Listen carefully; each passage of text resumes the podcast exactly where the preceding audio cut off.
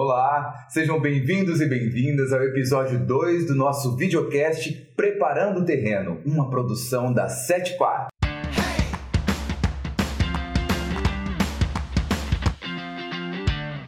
Bom, meu nome é Ícaro, muito prazer, e o objetivo desse nosso videocast é trazer informação para você interessado no assunto do terreno, né? Você que está interessado em construir, enfim, nossa, eu quero mudar de vida, esse é o momento, certo?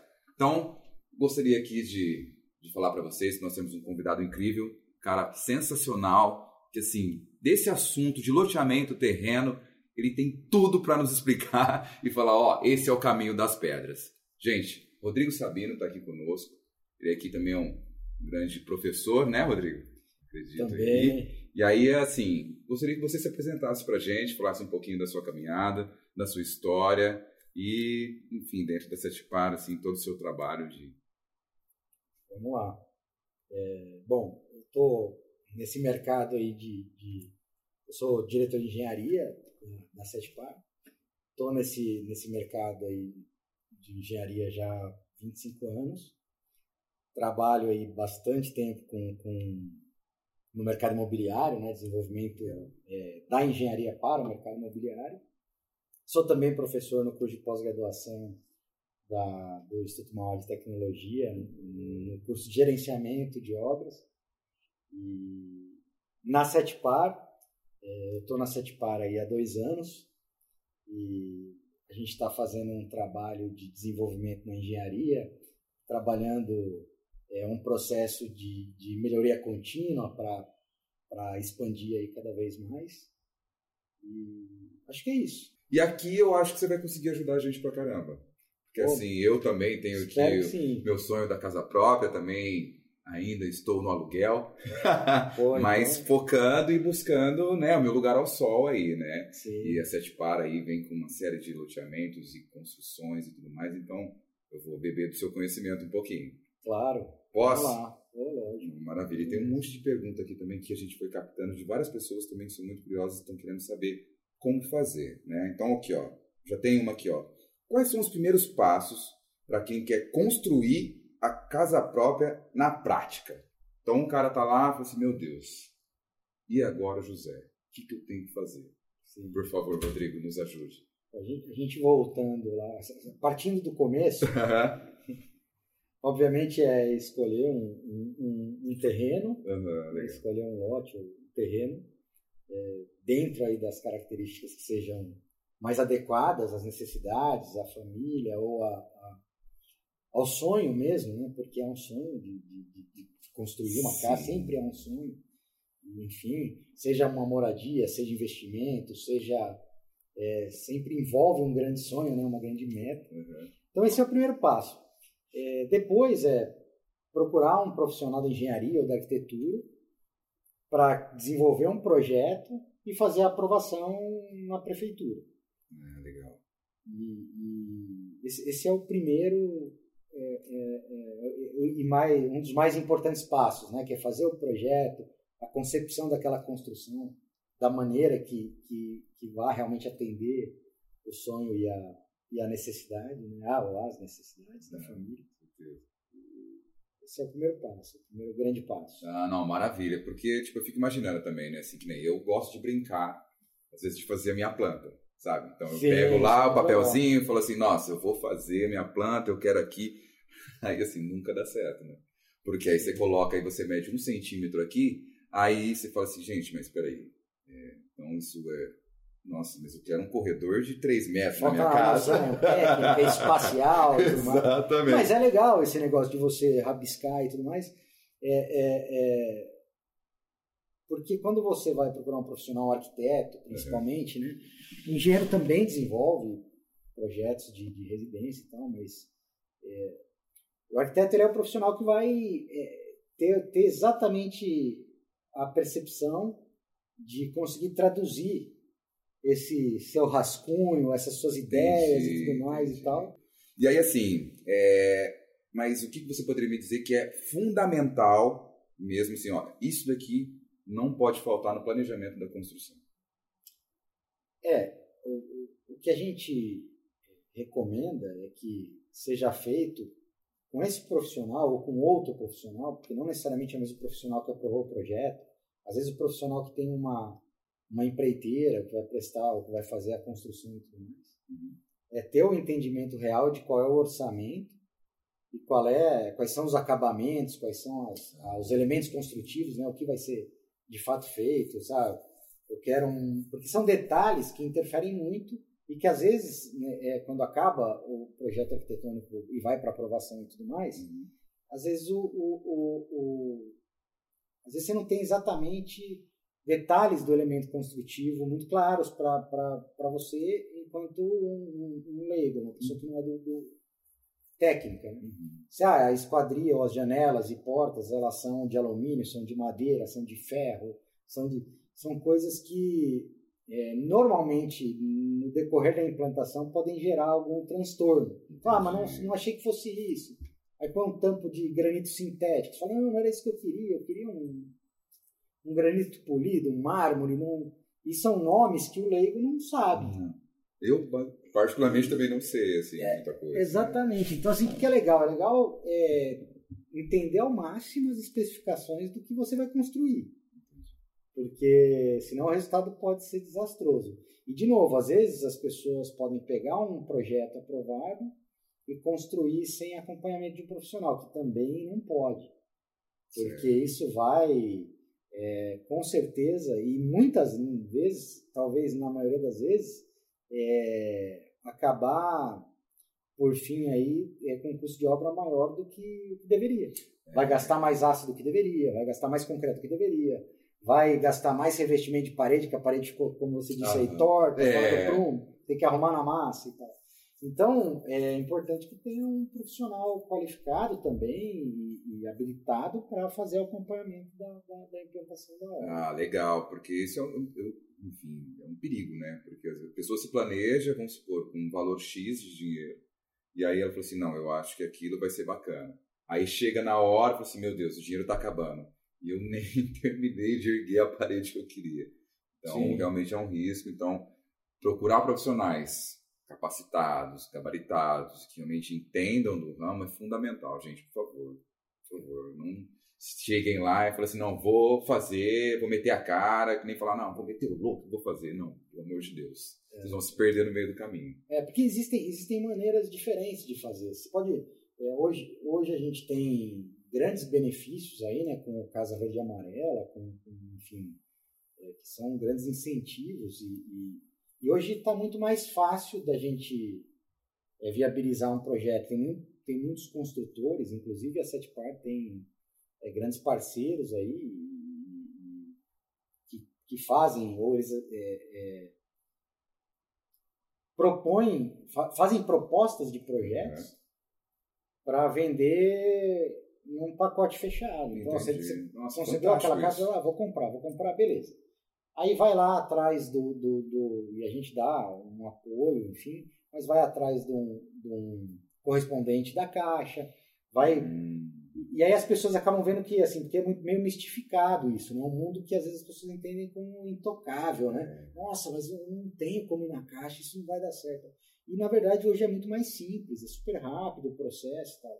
Então, é, é, esse é um, essa é uma maneira de fazer. Uhum. Só assim, ah, não, eu, não eu, eu, acho que eu não quero ir por esse caminho do financiamento com a Caixa e tal. Eu tenho um conhecido que é pedreiro, eu tenho... Legal, paga um engenheiro para acompanhar e vai fazendo por etapa. Uhum. Já tem um orçamento. Então, vou fazer as fundações. Uhum. Aí dá um tempinho, faço alvenaria, faço as paredes e né? tal, e vai fazendo devagar. São, são dois modelos que é um sonho possível, né? É possível, exatamente. É uma coisa que não é só utópica, que a gente fica lá, tipo assim, meu Deus do céu, como você falou, um bicho de sete cabeças, ah, não quero nem entrar é muito difícil. É, é, não, não. É um sonho possível. Não. Nossa, isso é sensacional. Eu tenho uma outra pergunta aqui que fizeram. Aqui, ó. Muito se fala sobre o muro de arrimo e seu alto custo. O que é o muro de arrimo? Como ele é feito? É possível construir uma casa sem muro de arrimo? Vamos lá. É, é, a gente discute muito isso, né? mais o, o pessoal do comercial, né? a gente na engenharia não, não, não tem esse contato direto, mas os clientes têm essa preocupação. E é importante esclarecer. É, é possível sim construir uma casa sem muro de arrimo. É, o que é o muro de arrimo? O muro de arrimo é, um, é, um, é uma estrutura que é feita para, vou falar assim, tentar falar o mais tentar ser mais. Traduzir pra é, gente, apertar a tecla SAP. É, é, ele é um muro que vai conter. É, é, vai, vai conter basicamente uma terra. Entendi. Então, como é que funciona? Eventualmente, você tem vários, várias topografias de terrenos. Uhum. Então, a gente tem os terrenos em declive, que são caídos para o fundo, tem o terreno em aclive, que é para cima. cima. Tem os terrenos que são planos. E tem os terrenos que têm é, inclinações é, laterais. Então, assim, eu estou de frente para o terreno e um lado do terreno é mais alto que o outro. É meio tombadinho. Então, ele é meio tombadinho. Então, o que é o muro de arrimo? Se eu estou nesse caso do terreno meio tombadinho, eu tenho que subir uma parede aqui para nivelar o terreno. Então, eu, ah, subo, eu subo uma parede, não, é um muro. Eu vou subir o muro E ele é um muro que é mais reforçado porque ele vai ter, diferente do muro de divisa, certo. ele vai ter uma, uma solicitação, ele vai ter um. Ele vai ter que segurar toda essa terra para poder fazer a, a, parte do alicerce da casa, é isso? Isso da terraplenagem, ainda antes ah, do alicerce. Ah, entendi, é antes A gente vai fazer, é, é, compensar essa diferença com, com esse muro. Então entendi. esse muro ele vai chegar na porta, a gente vai aterrar tudo, vai ficar niveladinho. Ah, entendi. No caso do lote de, do, do, lote de declive, é a mesma coisa. Você vai lá no fundo e faz um muro de arrimo lá no fundo.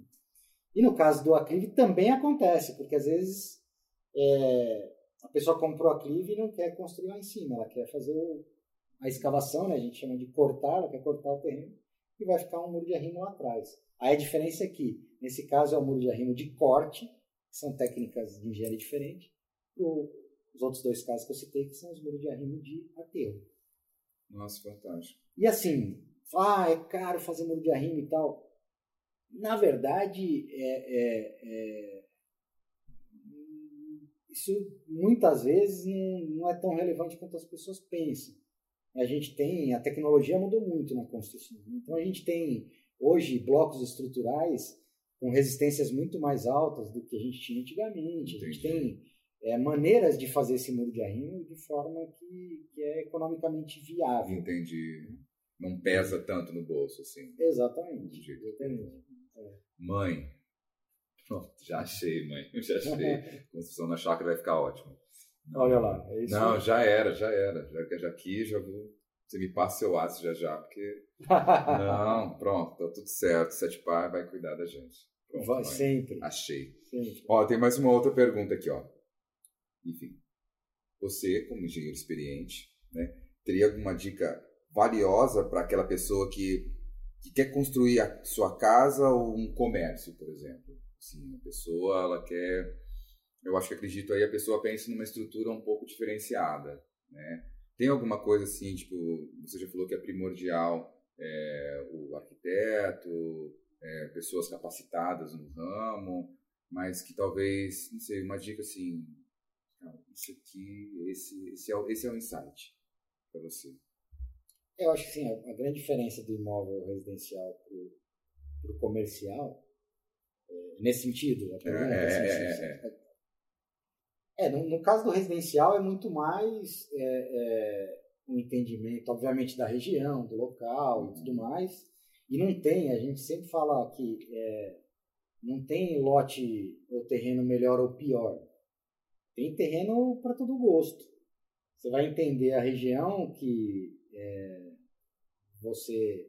Às vezes tem, tem pessoas que preferem mais próximo de familiares, tem pessoas que gostam de uma determinada cidade, tem pessoas que têm vontade de viver uma cidade. Então, assim, óbvio que você vai sempre pensar na região residencial dentro da sua, da, do que é conveniente. É, tem escola, eu tenho meus filhos, ou eu não tenho filhos, eu não, não eu prefiro mais distante escola até. E tal. Então, tem, tem, tem para todo gosto. Né? E, e, e aí é realmente pensar na construção para atender se a família vai, se há planos de aumentar a família, se não há e tal. Então, isso é um aspecto importante para se avaliar. No caso do comercial, é diferente.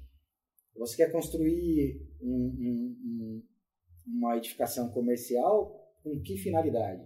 Então, assim, ah, eu quero Sim. construir uma edificação porque eu quero é, gerar, a gente fala de, de, de, de, ABL, né, que é uma área bruta de locação. Eu quero ter uma área bruta de locação para fazer dinheiro com isso e é um investimento. Que aí, no caso, a pessoa vai fazer vários galpões e espaço para que seja alocado. é, coisas, exatamente. Nesse caso, é, a concepção do projeto vai ter um viés de ser versátil. Uhum. Então, provavelmente, vai ser, vão ter maiores vão livres, para que a pessoa possa construir e, e, e, utilizar técnicas como o que a gente chama de drywall, ou hoje tem sido muito utilizado o wood framing, e, e a diferença do drywall para o wood framing é que o, o drywall são aquelas paredes de gesso, certo. com uma estrutura metálica no, no meio, vamos uhum. falar assim, e o wood frame é a mesma coisa, só que com madeira no meio.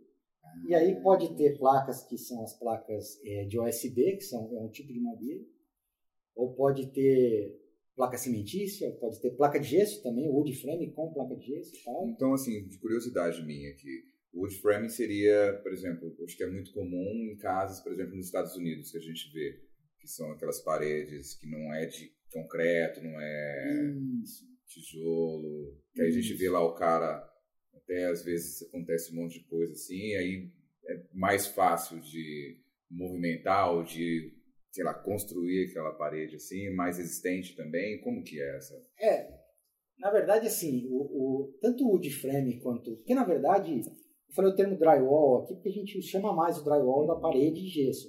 Mas o drywall, na verdade, é um painel seco. Né, a gente não vai ficar lá com argamassa. Entendi. Então, assim, na prática, os dois são drywall, tanto o wood frame quanto o outro, que é o steel frame. Então, um painel é, com uma estrutura de aço e no outro é um painel com uma estrutura de madeira. Então, é, as duas são, as duas são é, estruturas muito sólidas. As duas, os dois sistemas construtivos são muito sólidos. Isso é importante frisar, porque às vezes a gente fala assim, ah, é, é, eu não quero uma casa de drywall, não quero uma casa de madeira. É, não, minha cabeça foi nesse lugar. Ah, é assim, mais fraco e tal. E na verdade não, elas são estruturas muito, muito sólidas, não tem essa. Aí você fala assim, ah, por que, que você falou então de deixar vão livre para fazer as divisórias de, de, de, uhum. de drywall de frame?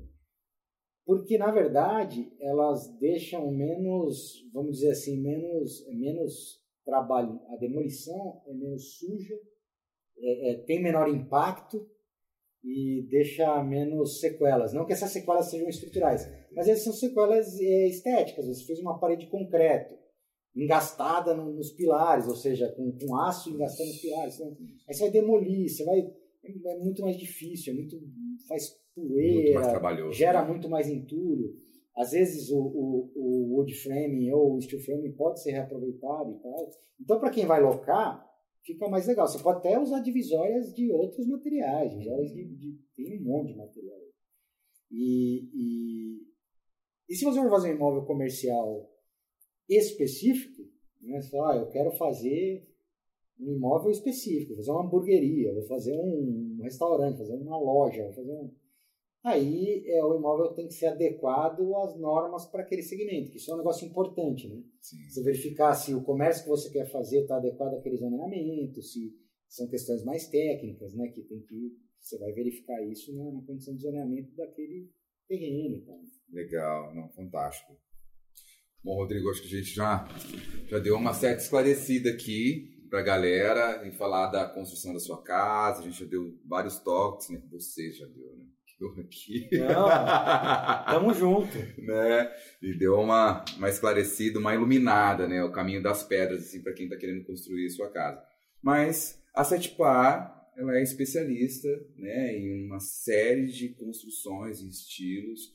E aí, assim, né? Até para a gente começar a, a entender algumas coisas, como que é todo esse processo né, da Setpar, da construção do loteamento, eu queria te fazer uma pergunta antes, assim.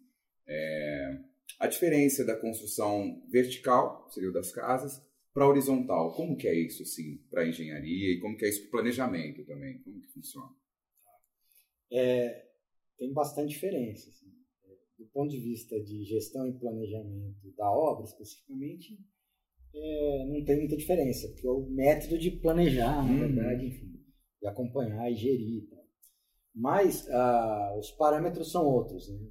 Obviamente que do ponto de vista técnico, da implantação de cada um, tem características muito diferentes, uhum. mas tem outras questões, são questões de legislação, é, são regidos, é, os dois tipos de obras são regidos por legislações federais diferentes, né? o, o, condomínio residencial é, é regido por uma legislação que é a 4591 e o, o loteamento é pela 6766, são, são e aí tem geram obrigações diferentes, geram, enfim, com relação a prazo. São burocracias diferenciadas. São, são burocracias diferenciadas, exatamente. Rodrigo, assim, você é o cara dentro da Sete Par, você é o diretor de engenharia e eu tô assim, eu quero saber como que funciona, né, a, a idealização, a criação de um loteamento. Mas antes, preciso te fazer uma pergunta assim curiosa, assim, entender o que, que é um, um, loteamento e a diferença de loteamento aberto loteamento fechado. Como que é isso? Bom, o, um loteamento é, é uma gleba, né? o nome é uma gleba, que na verdade é um terrenão, uhum. um terrenão com milhares de metros, às vezes até milhões de metros quadrados, e a gente parcela aquele terrenão, onde a gente constitui as quadras, separa os lotes, faz as ruas e tudo mais e põe a infraestrutura lá que, que, que é necessária para que ele seja ocupado. A diferença entre o aberto e o fechado é que o aberto são os bairros que a gente vê, até porque muita gente ouve loteamento e já pensa no fechado. Tem muita gente que, que já automaticamente tem esse raciocínio. Na verdade, o loteamento são os bairros, são os bairros que a gente, por onde a gente passa todo dia, eles foram loteados. É, e, e o fechado, ele tem a conveniência de oferecer mais segurança. Tem pessoas que preferem e, e vão se sentir mais seguras. Tem portaria, tem a conveniência de controle de acesso. É, a Setpar sempre se preocupa em, em trazer a tecnologia para os empreendimentos. Então, tem uma série de conveniências lá que pode eventualmente deixar lista de, de, de moradores, lista de visitantes, fazer, enfim, a, a infraestrutura do, do, loteamento fechado, assim como o loteamento aberto, a gente trabalha com, com a implantação de, de sistemas de lazer, com itens de lazer, academia ao ar livre, e tudo que a gente faz no loteamento aberto, a gente faz no fechado. E é diferente que no, no loteamento fechado, uhum. é, a gente faz um conceito de clube, onde tem aquela integração é, para os moradores que estão lá, com a conveniência da segurança e, e, enfim, é, a gente coloca itens que são salão de festa, quiosques, centros de convivência. A gente tem é, quiosques nos abertos também. A diferença é que no fechado a gente tem uma integração lá com uma cara de clube mesmo, né? Tem a piscina, tem, enfim. Acho que a grande diferença do aberto para o fechado é essa questão do, do, do conceito do clube e, a, e, e, e oferece a segurança e a conveniência do controle de acesso, do registro das pessoas que entram e saem. Ah. Que essa é a maior diferença. Não, fantástico, fantástico. Muito esclarecedor. Deu para a gente dar uma. Né, e já falou assim: olha, eu já sei para onde que eu vou, eu sei o que eu quero para mim, porque o Sespar vai me ajudar. Legal. E aí aqui eu já. já então vamos, vamos para o front. Que é assim: como que é o processo de criação de um bairro? como que a Setpar se prepara e fala assim, não, eu sei, vamos lá, vamos ajeitar a casa para as pessoas. Como que é isso? É, a gente tem um, um que essa também é da, da, da, sua pergunta anterior lá, a diferença entre o vertical e o horizontal, uhum. né, o, o, prédio, a casa e o, o, loteamento. Isso é uma questão assim, a gente passa por uma, fra, uma, uma fase de de análise de viabilidade, enfim, que vai verificar é, é, é, o que é aquela área de fato, o que aquela área tem para oferecer para os nossos clientes e tudo mais e tal. E é dessa premissa que a gente segue. Bom, é um lugar legal para os nossos clientes, a gente sabe que ele tem tudo que os clientes precisam e tudo tal. E aí a gente vai fazer a análise técnica e tudo mais. Tem uma questão muito forte é, do meio ambiente, da, da, da condição é, é realmente, porque a gente tem uma preocupação com o verde, a gente sempre faz um, um plantio de árvores, árvores frutíferas e tudo mais, então é, existe essa questão, essa preocupação muito grande com a questão do meio ambiente. E, e aí a gente passa por uma fase de aprovação, onde a gente põe no papel esse parcelamento que eu falei, com as quadras, os lotes, as ruas e tudo mais. Depois disso aprovado, a gente faz o planejamento da obra e inicia a construção é, do bairro. Uhum. Né? Que, que, assim, a gente tem algumas etapas, que é preparar realmente o, o esse terrenão para virar um monte de terrenos aí, que é fazendo o movimento de terra, né, as obras de terraplenagem, é, depois a gente tem as obras de água, esgoto, drenagem das águas de chuva, né, que são as galerias de águas pluviais, direcionamento dessa, dessas águas, tratamento de esgoto, a gente tem, enfim, é, é, a gente precisa garantir que energia elétrica e tudo mais, que o bairro seja o bairro, né? E a gente faz essa, essa construção toda. A Setpar tem uma preocupação muito grande de fazer sempre o mais breve possível. Então, essa é uma. Na nossa engenharia, a gente tem isso como uma regra. Ah, você vai planejar. Você vai planejar em quanto tempo? O que a lei, essa lei que eu falei, a 6766, o que, que ela diz? Uhum. Ela diz que você pode fazer em 24 meses, podendo prorrogar por mais 24. A gente não leva isso em consideração. A gente vai fazer o quanto antes. Tem empreendimento que a gente vai fazer em seis meses, em oito meses, em 12. Tem empreendimento que pode ser em 18. Mas a nossa busca é sempre pelo quanto antes. É, é, é daí que a gente parte do planejamento. Então, a equipe de planejamento da engenharia vai se reunir com a equipe de gestão de obras e tudo mais. E tem uma, uma, uma série de departamentos ali envolvidos uhum. nesse processo todo, suprimentos, para compra dos materiais, escolha dos materiais para garantir a qualidade da implantação das obras e, e, do bairro, no final das contas, que isso vai ter um impacto direto com a valorização, né? Isso vai construir um bairro sem qualidade e, e, e, desvaloriza depois o terreno, né? Com certeza. O bairro começa a apresentar um monte de defeito e tal. Então, assim, é um trabalho bem intenso para a gente escolher quais materiais vão aplicar, quais são as mãos, qual, qual é a mão de obra mais qualificada, é, os equipamentos, a gente trabalha com, com equipamentos nossos, com equipes, é, a gente tem um nível de controle muito legal. É, então, assim, o processo é, é esse. Assim. A gente atua. Não, é um diferencial fantástico. Fantástico, sensacional que o Sashpara implementa. Você, enquanto diretor, engenheiro responsável, nossa, é dá um conforto, assim, dá um acalanto sim, no coração sim. da gente, assim, saber dessas coisas. De verdade, assim, é muito bom. Legal. É muito bom, porque traz uma confiança, né?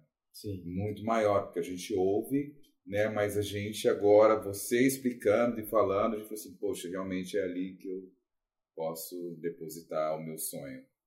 Né? É, importante, é importante oferecer. A gente tem muito essa preocupação de oferecer, tanto que a gente tem é, um histórico, né, um número muito grande de, de empreendimentos já realizados e, e muitos aí para realizar. E esse histórico acaba que fala, né, por, por si só. Óbvio que existe o discurso, e, e, mas o importante é que o que foi feito está é, tá coerente com esse discurso. Né? É, é isso que, que é isso que é o nosso, o nosso grande compromisso é realmente atender o cliente. Então, em todas as áreas, né? não só na engenharia. E, e, aí o conjunto todo consegue realmente transformar e a gente tem um, um índice realmente alto aí de, de, satisfação aí dos nossos clientes. O conjunto da obra, né? O trabalho em equipe realmente falando mais alto Exatamente. sempre. Né? Bom, então vou pegar o gancho de uma outra pergunta aqui, tá? Então, assim, é, então já entendemos já como funciona o loteamento, toda a estrutura. Então, quando finaliza a obra, o terreno ele já está então liberado para a gente construir. Então, já dá para a gente ir lá e pronto. É, existe assim, do ponto de vista prático, sim.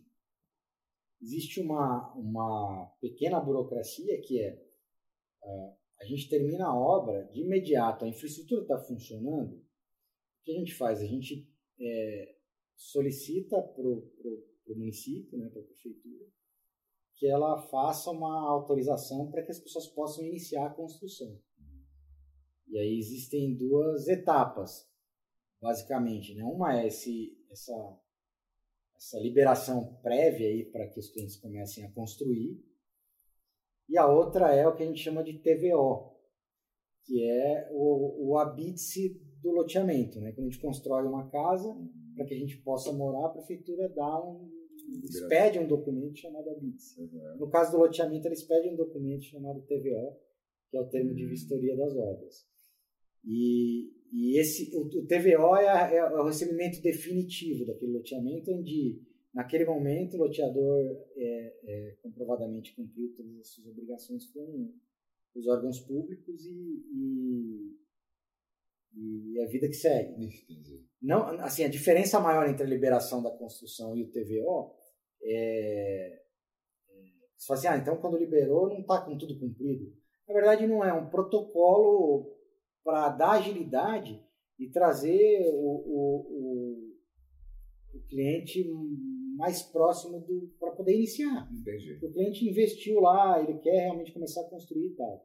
E como aquilo que eu falei, como a gente tem um, um, sempre uma meta de planejamento que, que é uma entrega o quanto antes, é importante o cliente o quanto antes consiga construir. Aquele que realmente já quer, e a maioria dos clientes tem esse, ele quer começar a construir o quanto antes. E, e na liberação de construção, eventualmente ainda está acontecendo um monte de burocracia. Porque, por exemplo, você pensa que a energia elétrica vai ser doada para as concessionárias. Uhum. Né? Cada, cada região aí com a sua concessionária, enfim, mas vai ser doado.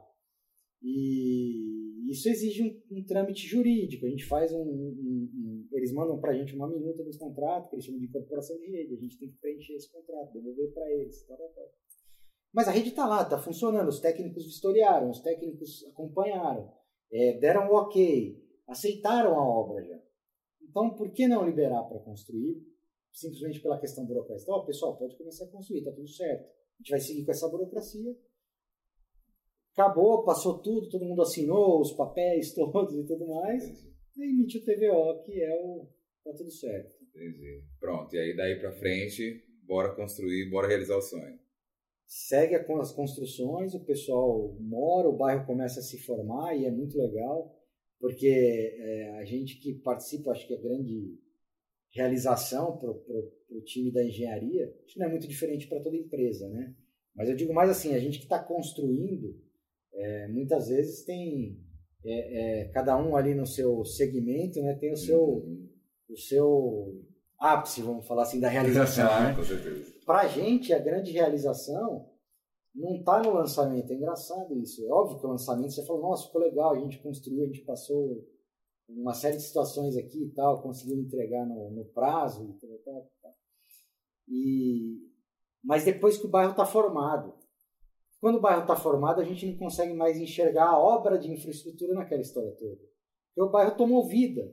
Ninguém fica pensando, você não anda na rua pensando que tem água, esgoto ali embaixo e tal. Você, você, você, usa o bairro. E aí, essa é a grande realização para nós. Quando a gente vê que aquilo lá, que é, a gente não enxerga mais a obra de infraestrutura lá, a gente enxerga um bairro com a família, com vida, com comércio.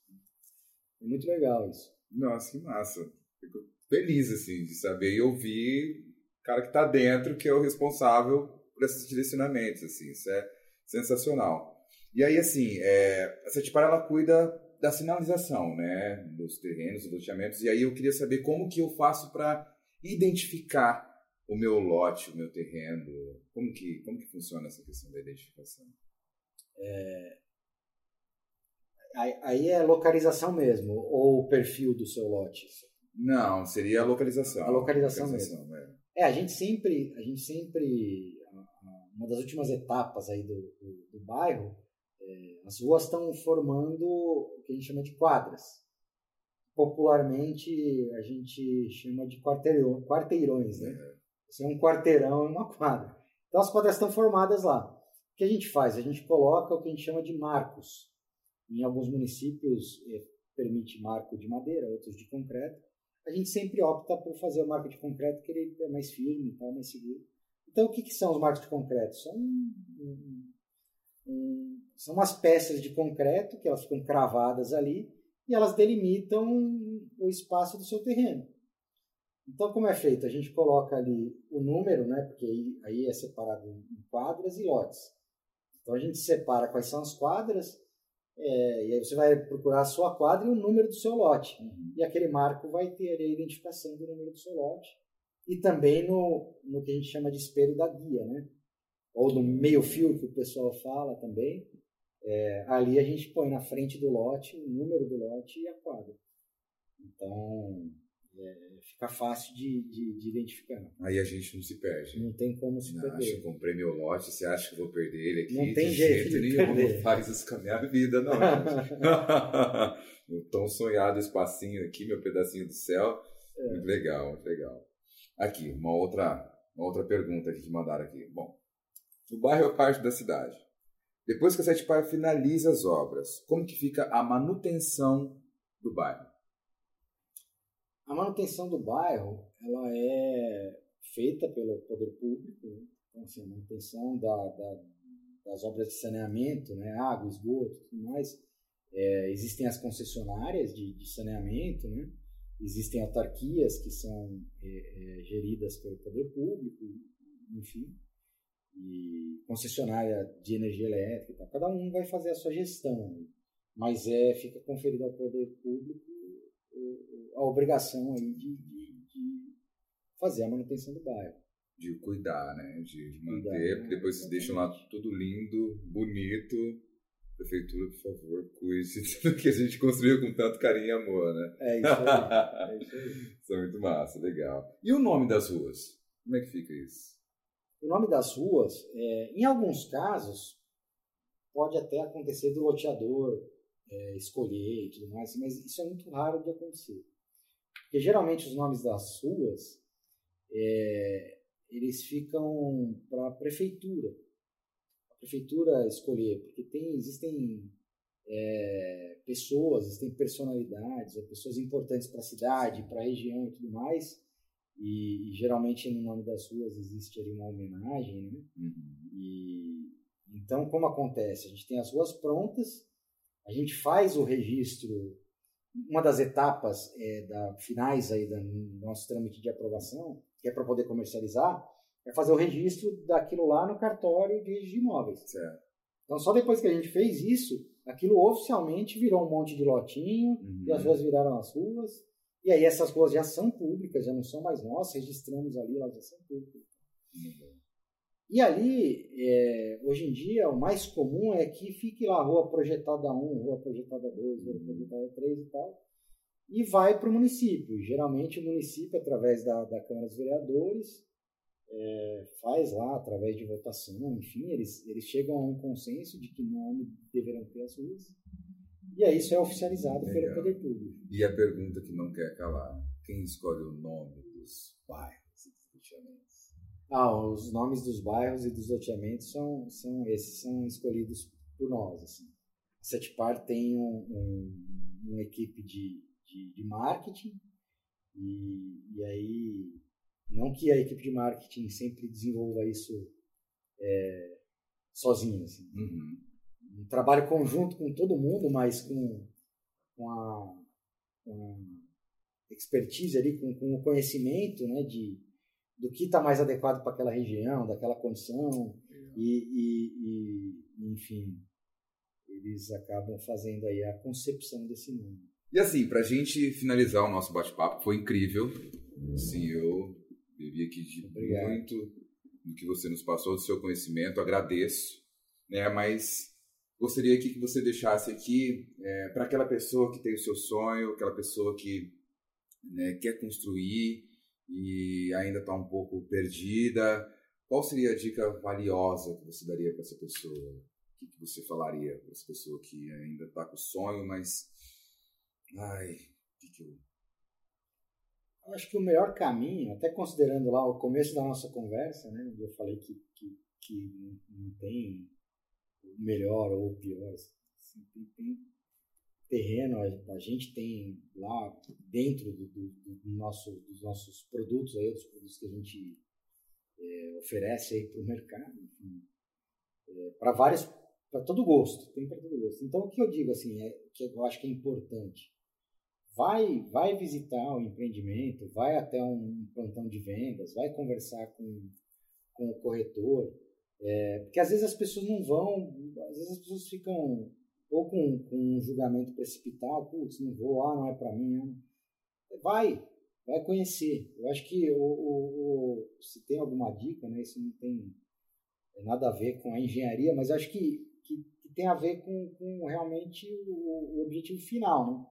tem que ir lá ver, tem que conhecer, vai entender qual é o produto que, que para você é o lugar onde você se sente bem. Porque também você vai comprar um negócio que às vezes não, não você fala, pô, não gostei da região, ficou longe do. Então, assim, escolhe, conversa com o corretor, é, tá num plantão de vendas, é, as regiões, geralmente a gente atua em regiões com. A gente tem mais de um produto nas regiões, então, assim, poxa, você entendeu que. É, você não precisa entender que. Ah, esse aqui não, não é exatamente o que eu gostaria. Tem mais opções, eu queria visitar outro, enfim. E eu acho que esse é o caminho, ir conhecer e olhar o lote. Porque muitas vezes o pessoal vai ali, olha só a maquete, e ou olha só o, um, um, a gente chama de espelho de venda, né? Um, uhum. Vai lá olhar o lote, acho que é importante. Porque aí quando você está lá, você percebe, você fica mais próximo do sonho mesmo. Você fala, opa, agora eu entendi, realmente dá. Você, você, principalmente quando o bairro está consolidando, né? Você vai lá, você vê que tem gente construindo. Pode conversar com as pessoas que estão construindo. E aí, como está fazendo? É, é, esse é o caminho, acho que é o... Fica mais palpável, né? Você consegue visualizar. É, exatamente. Poxa, muito bacana. Eu aqui agradeço imensamente a sua presença. Gente, Rodrigo Sabino, o cara da Sete Par, hoje aqui nos abrilhantar com seu conhecimento e mostrar o caminho das pedras para gente. E falando de como a Sete Par tem todo um cuidado, todo um carinho para ajudar todos nós a realizar o sonho da casa, né? O sonho que, meu, enfim, todo mundo, né, quer ter o seu lugar ao sol. Então, Rodrigo. É, todo mundo pode. É isso. Todo mundo pode, gente. Todo mundo pode. Rodrigo, muito obrigado. Muito obrigado. Eu que agradeço. De verdade, de coração. Bom, gente, esse foi o nosso segundo episódio do Preparando o Terreno. E para saber mais, acompanhe a Sete Par nas redes sociais. Muito obrigado.